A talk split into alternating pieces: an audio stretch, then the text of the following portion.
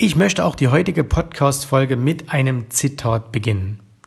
Das Zitat stammt von Rainer Klütting, einem deutschen Gymnasiallehrer und Aphoristiker, der in einem seiner Bücher geschrieben hat, in der weichen Schale des Opportunisten steckt ein starker egoistischer Kern. Hallo und herzlich willkommen hier in meinem Podcast. Mein Name ist Jens Rabe und in diesem Podcast geht es um die Themen Börse, Investment, Unternehmertum und wir sprechen heute über Opportunismus, über opportunistische Menschen und warum du als Anleger unbedingt ein Opportunist sein solltest.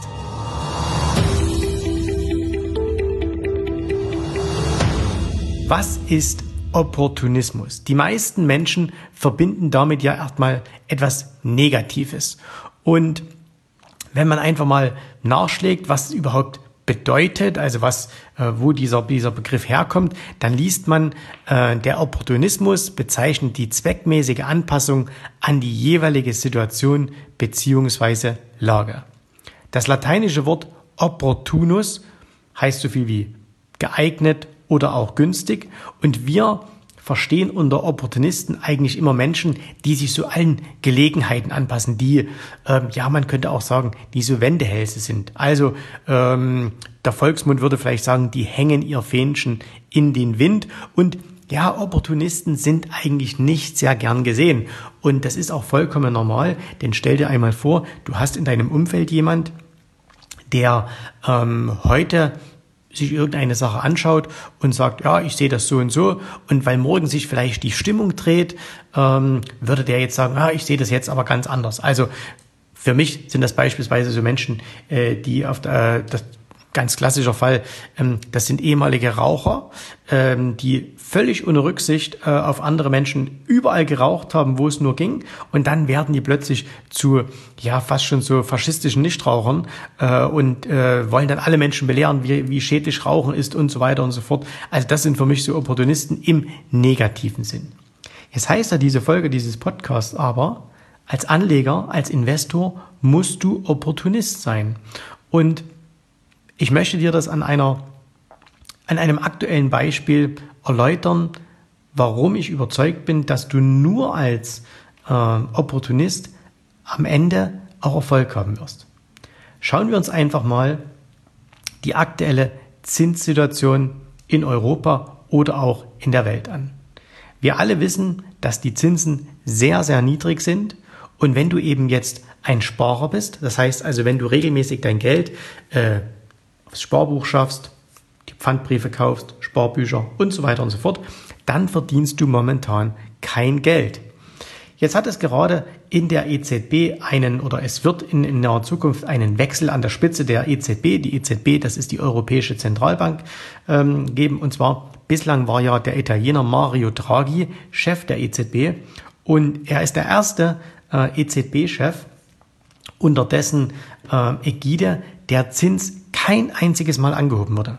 Also in, in der Laufzeit äh, von Mario Draghi als Chef der EZB ist der Zinssatz in der Eurozone permanent gefallen. Er hat ihn immer, immer weiter abgesenkt und das natürlich aus Rücksicht auf die Südländer, also das heißt die Griechen, die Italiener, aber auch die Franzosen und einige andere Länder die in der europäischen Gemeinschaft, ähm, die mit steigenden Zinsen aufgrund ihrer äh, völligen Überschuldung natürlich sofort pleite wären äh, und dann würde der Euro auseinanderbrechen. Das ist politisch nicht gewollt, das wollen auch die Notenbanken nicht, beziehungsweise äh, die Europäische äh, Zentralbank möchte das auch nicht und aus dem Grunde werden eben momentan keine Zinsen erhöht. So, jetzt gibt es einen Wechsel an der Spitze der EZB und zwar haben ja viele Deutsche auch gedacht, ja, vielleicht bekommen wir ja Herrn Weidmann, das ist der Chef äh, der äh, Deutschen Bundesbank, vielleicht bekommen wir den ja als neuen ähm, Chef der EZB, weil der ist ja der hat sich zumindest immer so geäußert, der war immer dagegen. Ne? Also der war immer gegen diese Zinssenkungspolitik. Der hat gesagt, nein, die Zinsen sind viel zu niedrig,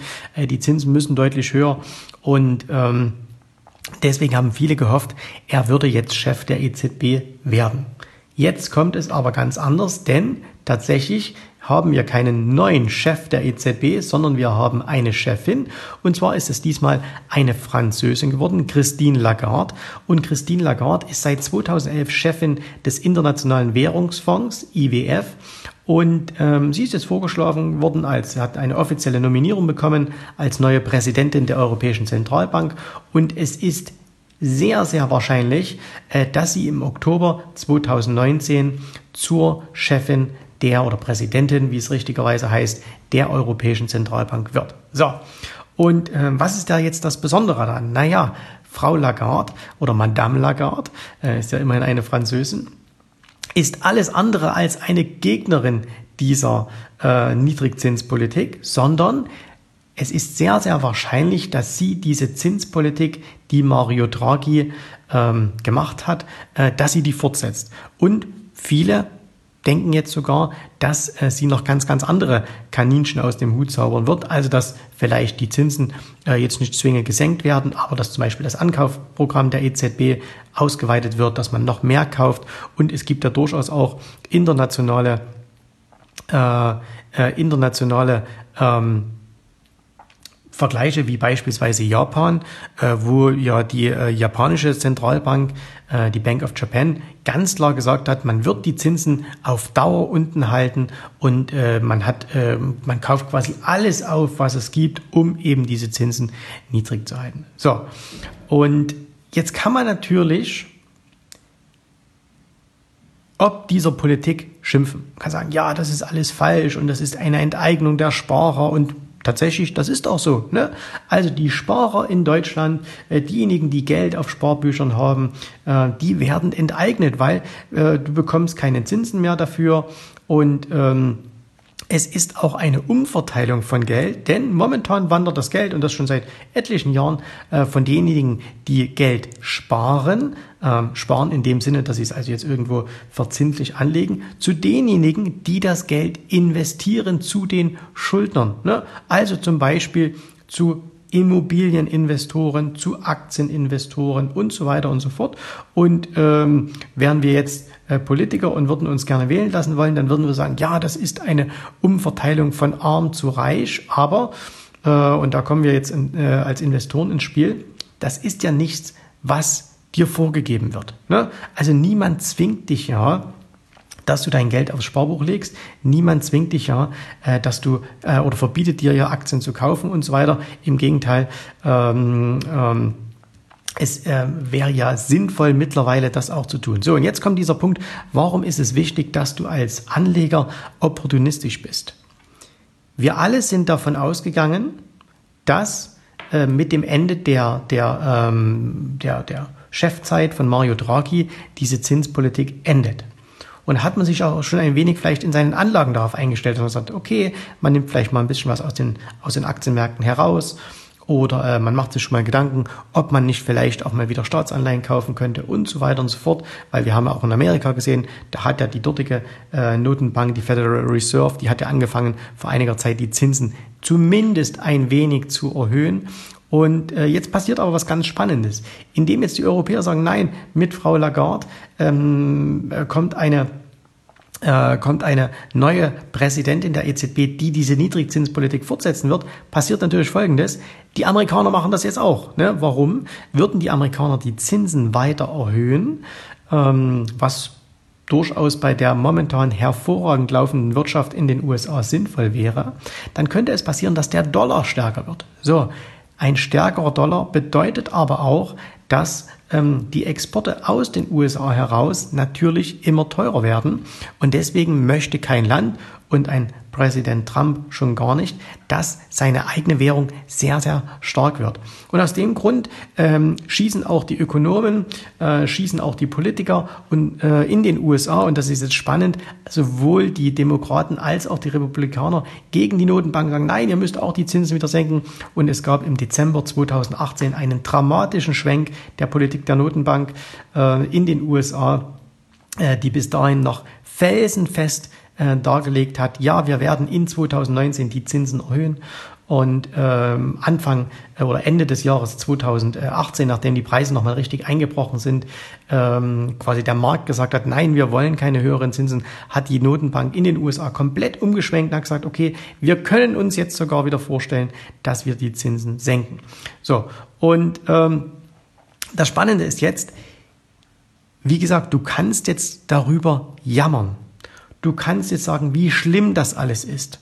Und ähm, ehrlich gesagt, ja, das ist auch keine gute Politik, wobei mir persönlich jetzt auch nicht einfallen würde, wie angesichts der Verschuldungslage, die wir in der ganzen Welt haben, ähm, wie man das besser machen könnte. Also äh, ich, ich habe da nicht ähm, das Wissen äh, und ich traue mir auch nicht zu, da hier kluge Ratschläge geben zu wollen.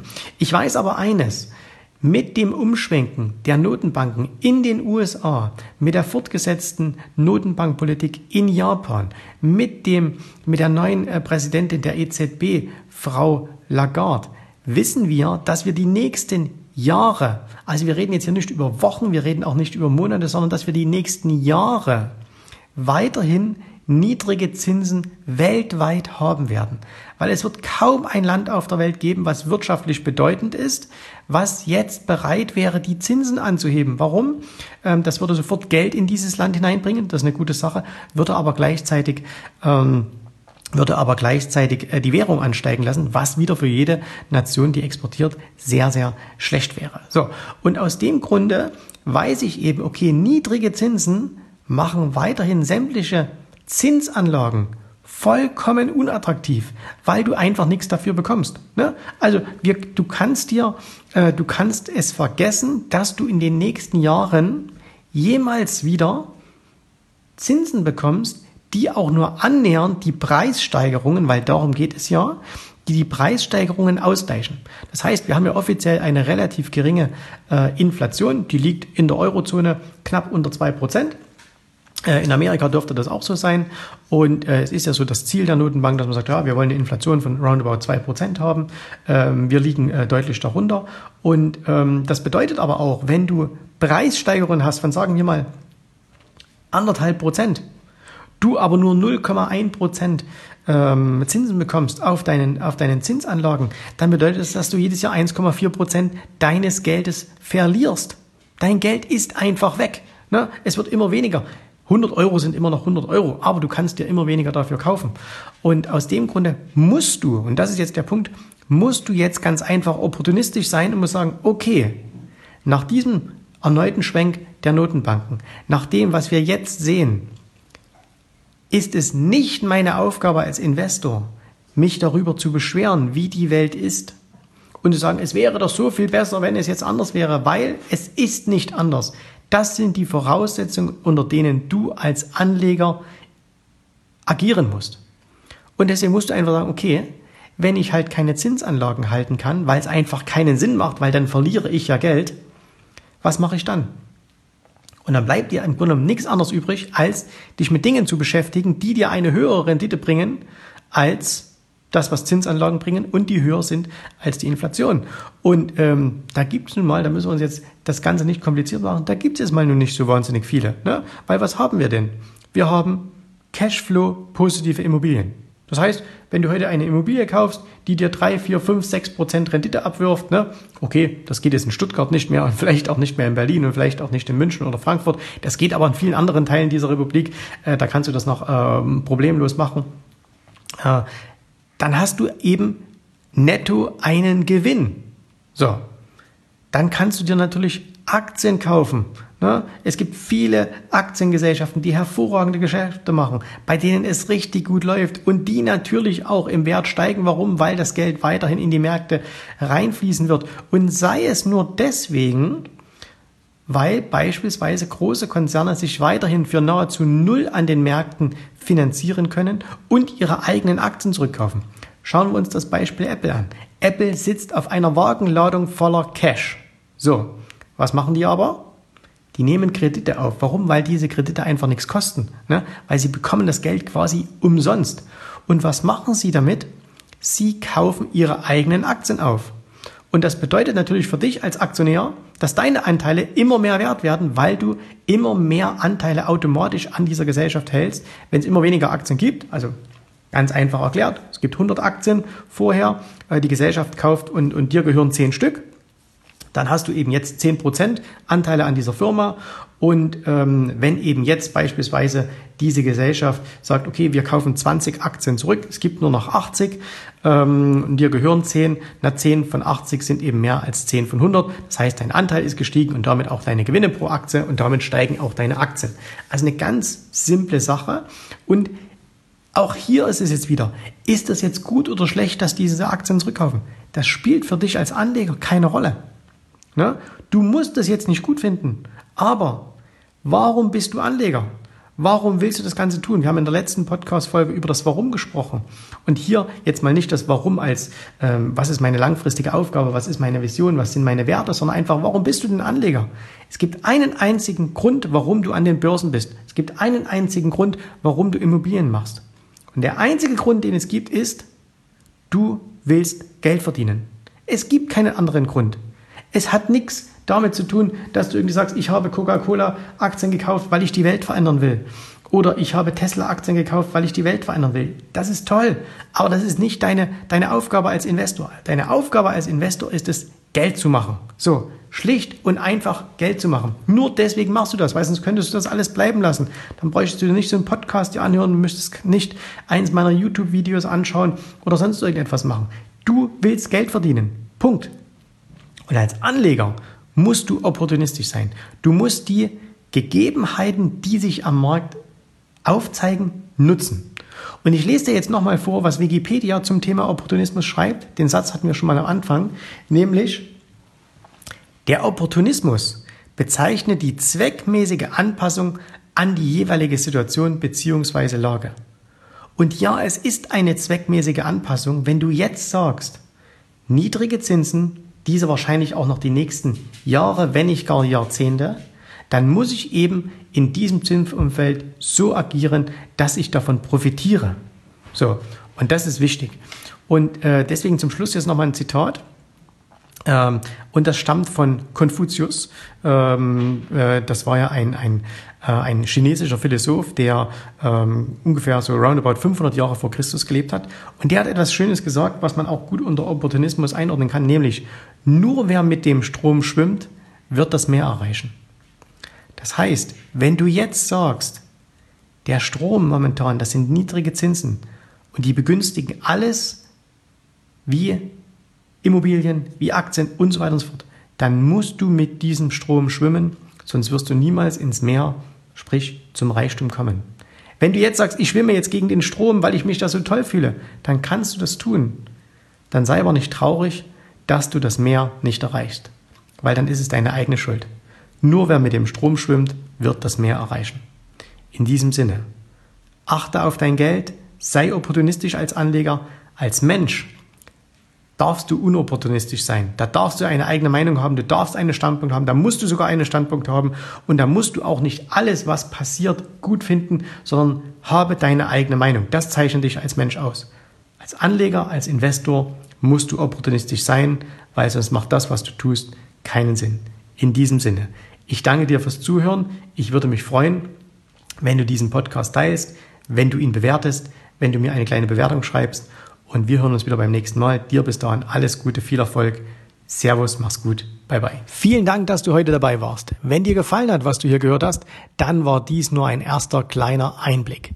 Willst du wissen, ob auch du ein erfolgreicher Investor werden kannst? Dann besuche jetzt www.optionsstrategien.com slash Termin und vereinbare noch heute einen Termin. In diesem 30-minütigen, absolut kostenlosen Termin wird eine Strategie für dich erstellt. Du erfährst, wie du starten kannst und wenn du schon an der Börse bist, wie du endlich langfristig Geld verdienen kannst. Bitte vergiss den folgenden Punkt nicht. Um erfolgreich an der Börse zu werden, brauchst du einen Mentor, der dir zeigt, welche Schritte du tun musst, um dauerhaft Geld an der Börse zu verdienen. Wir haben schon tausenden Menschen gezeigt, wie man die Börsen zur Erzielung eines regelmäßigen Einkommens nutzen kann. Und du kannst der Nächste sein. Geh jetzt auf www.optionsstrategien.com slash Termin und vereinbare noch heute deinen persönlichen Termin.